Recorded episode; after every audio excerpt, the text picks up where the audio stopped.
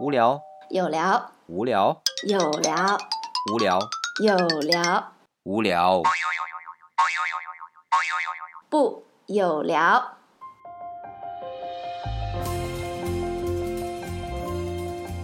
欢迎大家来到我们的有聊，我是李想。我是满丽，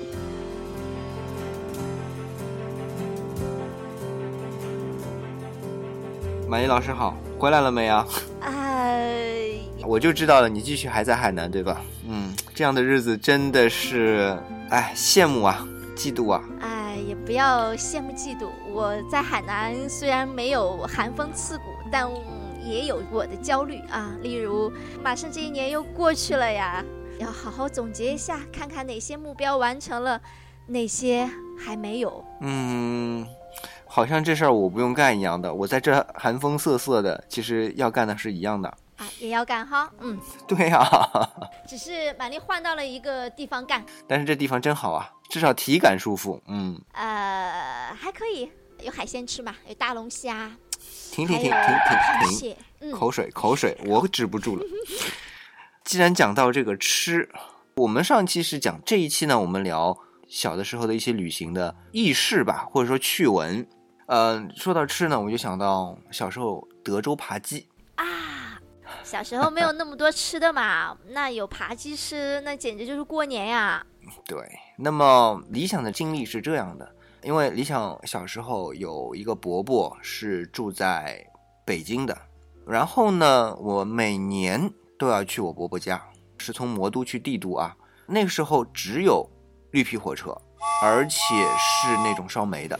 我小时候啊，那要很长时间喽，从上海到北京。很长时间，两天一夜，两个白天，一个晚上。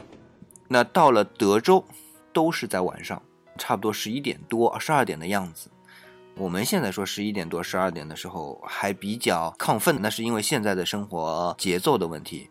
理想小时候基本上人都蔫儿了，那么火车开到这个地方又是硬座的时候，那基本上在硬座的车厢里东倒西歪的，就各种睡姿都有啊。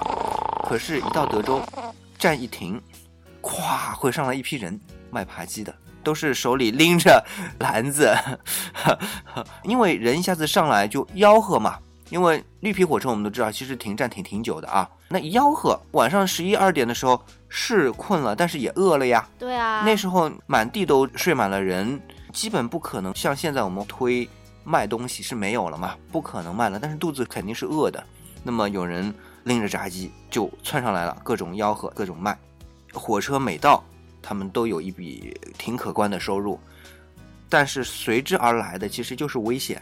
什么情况呢？因为卖得好，肯定卖了一只卖两只，两只卖三只，那时间是有限的，毕竟停站再久也不过就这么点时间，那车要开了呀，钱还得要收。往往就是当他们要收钱，可能第二只、第三只鸡买完之后，这个车就往前走了，就已经开始启动了，然后那些人得下去啊，你到了下一站他就回不去了呀，然后呢就跳窗，因为车门已经关上了，就跳窗。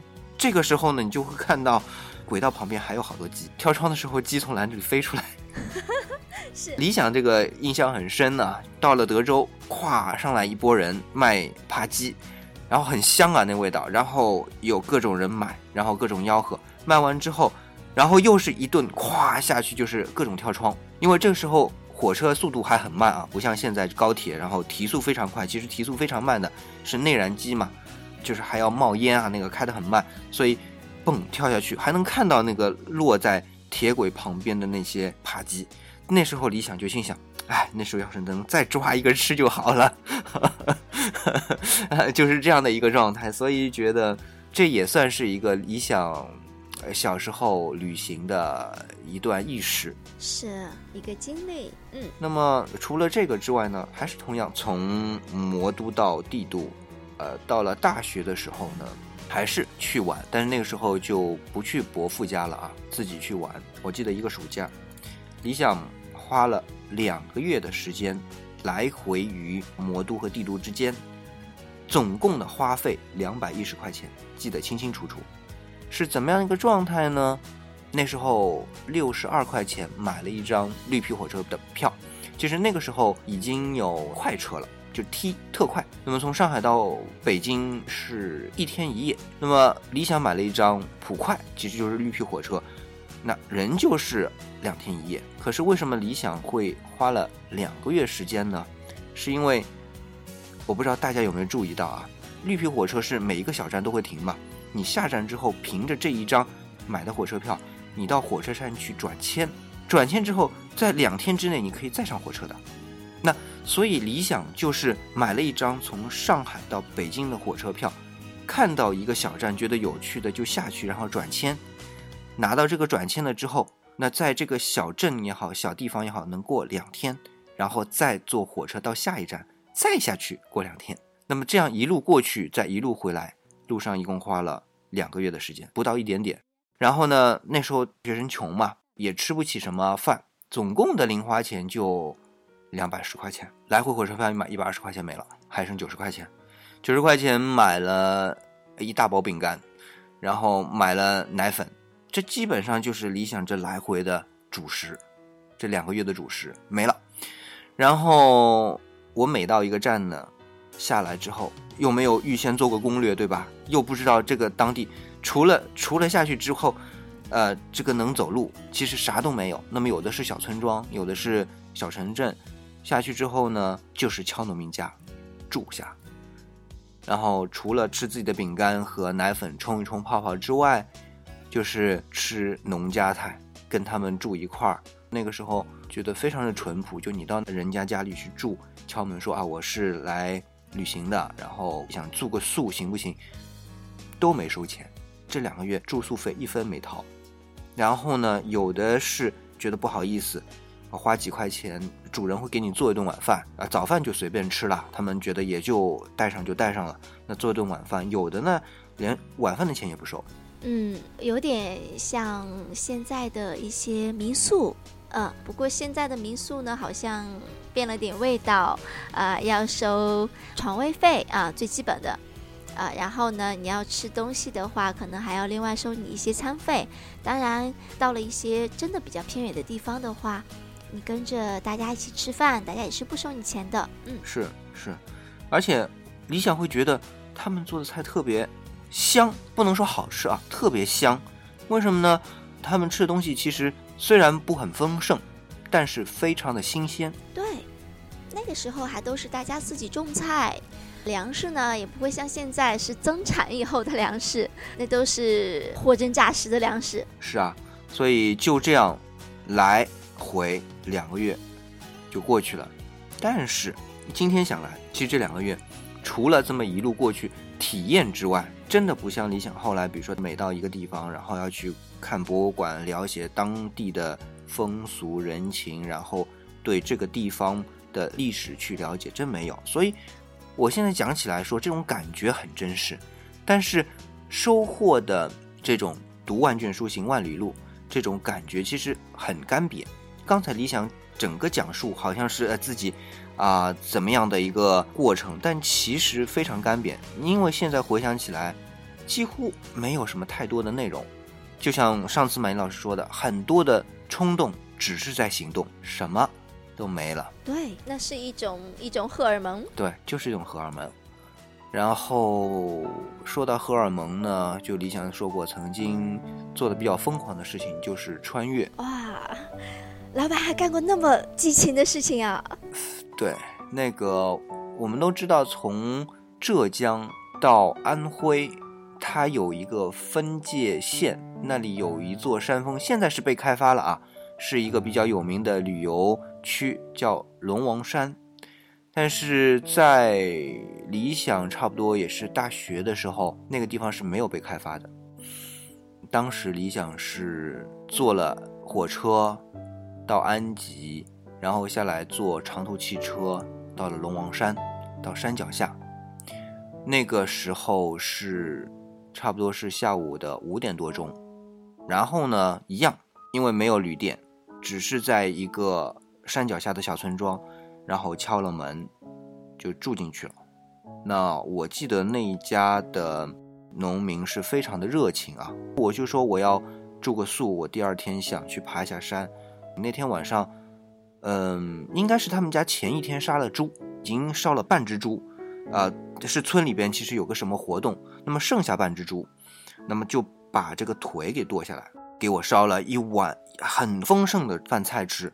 理想只花了五块钱，然后呢，就让我睡觉。那么那个时候可能经济已经还不错啊，他们是自己家搭了小洋楼，然后呢，小洋楼的三楼是刚盖好的，没有床，但是呢，呃，他们也不住，是空着的，房子是新的。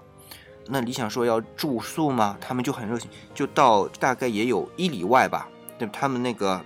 晒那些稻梗的晒场上挑回来很多稻梗，一堆一堆都剁好扎好的，然后就给我铺了那么一个很大的床，然后铺好床单让李想睡觉。哇，天哪！呃，这个真的是感动死了，因为其实李想曾经还睡过马厩啊。哦，还有这样的经历？对，睡过马厩。其实理想已经想过了，没什么，因为带了足够的户外设备嘛，所以。有房子住已经很好了，就不怕风雨。然后我只要裹着冲锋衣，有这个防潮垫，一垫就能睡觉。但是主人非常的热情，一里路啊，其实也挺远的，挑那么多，那个来来回回走了好几次，挑了那么多稻草梗，呃，剁好的，然后帮理想铺好床睡觉。那一晚就是睡的就特别安稳。然后呢，啊，也跟主人就讲好说，第二天早上我就要上山。主人他竟然。从他们家后院里边摘了很多橘子给我，就说，哎，这山上其实没啥吃的，那你呢就多带点水果在身上。呃，第二天早上，因为我要很早出去，五点钟我就要出去嘛。我因为那时候是大概算了一下，自己可能得走一整天才能到。啊，但是后来其实还是有点风险的啊。但是得五点钟就得进山，就一个人啊。所以第二天早上呢，他们就送不了我了，他们没那么早起来。好，那我就背着一大包的他给的橘子，然后还有理想自己带的一些设备，五点钟就进山了。啊，晚上其实提前跟主人辞别，然后第二天就进山。五点钟的时候，李想当时我觉得就是进山，嗯，带着头灯，那除了头灯能照到的地方，可照到自己手，然后仰望星空，就全是星星，然后。什么都看不见。刚进山的这个路还是比较好走的，可是随着海拔的升高，我们知道，其实，在江南这一带，龙王山的山顶是终年积雪的。这个还真的不知道。嗯，对。然后其实是很冷。那么随着海拔的不断升高，自己走到山的深处的时候，路到后来就没有了。然后李想就拿出了砍刀。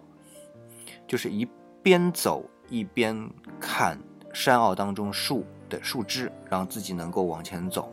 那基本上走寻的路呢，按照他们的说法，就是有些是茶农，有的时候会往里走，因为山顶上种茶呢，这些茶会特别好。但是理想是夏末初秋的时候去的，所以这个时候真还不是就是他们当地的茶农。经常去的时候，所以只能是看着他们的这个依稀的这个踩平的路，然后两边的树枝呢都已经长出来了，所以得砍着树枝往前走，这样的路。那么差不多到了早上六七点钟的时候，理想看到了太阳照在山峰上，就是那个终年积雪的山顶上，那个白色的山被照得通红，然后整个山坳还是阴的，几乎看不到手指。这种感觉，我不知道满丽听来是什么感觉。其实当时理想就有点怕了。我我也在想这个问题哈，我估计现在再把理想送上去哈，他会不乐意的。不乐意。那当然还好，就是基本上还能看得到路走，然后。到这个时候，你基本上就没有回头路了，你只能一路往前走。嗯，会看到有有悬崖，呃，理想沿着悬崖走。然后我记得很清楚，有个地方是路走不过去了，就是一条小溪，但是一条小溪很深，两边山呢又很陡。理想那个时候就，呃，说来罪过啊，砍了一棵小树，把它压倒了，然后是趴在那个树上，树干上，还好不是很远。才到对面，真的很冒险。嗯，很冒险，很冒险。但是到了对面之后，更冒险的事就发生了，路没了。哇，那只能是凭感觉啊。我觉得是那个方向，我就硬着头皮往前走。还好就是大概走了有将近两个小时的时候呢，就到中午了嘛，十二点就看到有一条路，就发现其实自己走的原来应该是一条路，只是人走的很少，这条路几乎看不出来了。但是还是走到了。但是这个时候就发现一个问题，到了一个岔路口。岔路口，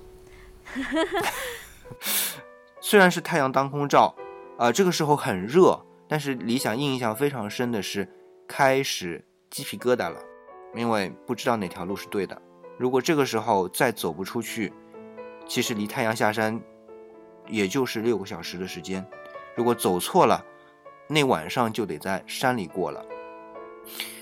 让现在理想后怕的是呢，往后走的过程当中是看到了一些山里边的石头，然后都是凹进去的。后来我到了之后啊，那边的农民是跟我说，那些是山里边的野猪蹭痒痒的石头，也就是说山里是有野猪的。如果到了晚上的时候就麻烦了。那理想这边当时只有一个办法，就是边走边做标记。就是那个砍刀就拿在手里，到后来发现其实有很多很多的岔路，一路走。理想只能说是运气比较好，就是认准一个方向。那时候其实是有导航仪的，手持导航仪。那个时候是麦哲伦，就跟现在手机的导航道理是一样的，但是没现在那么先进，是没有地图的。我做的攻略就是走的这条路的坐标，把它下载下来，输入进去。然后拿着走，就是看自己是不是在这条路的上面。好先进啊！但是因为到了这种节点的时候，两边岔路其实差的不远。导航仪那时候精度还不是很高。理想因为省钱嘛，没有买最高级的那种导航仪，精度不是很高的，精度是五到五十米不等。啊，三颗卫星，根据当时卫星信号是五到五十米不等。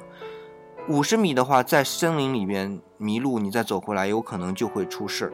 所以当时其实心情还是非常紧张的，那只能是一路走，一路用砍刀呢做记号，在在一些树的旁边做记号，也就是保证如果走错了回来还能走对路。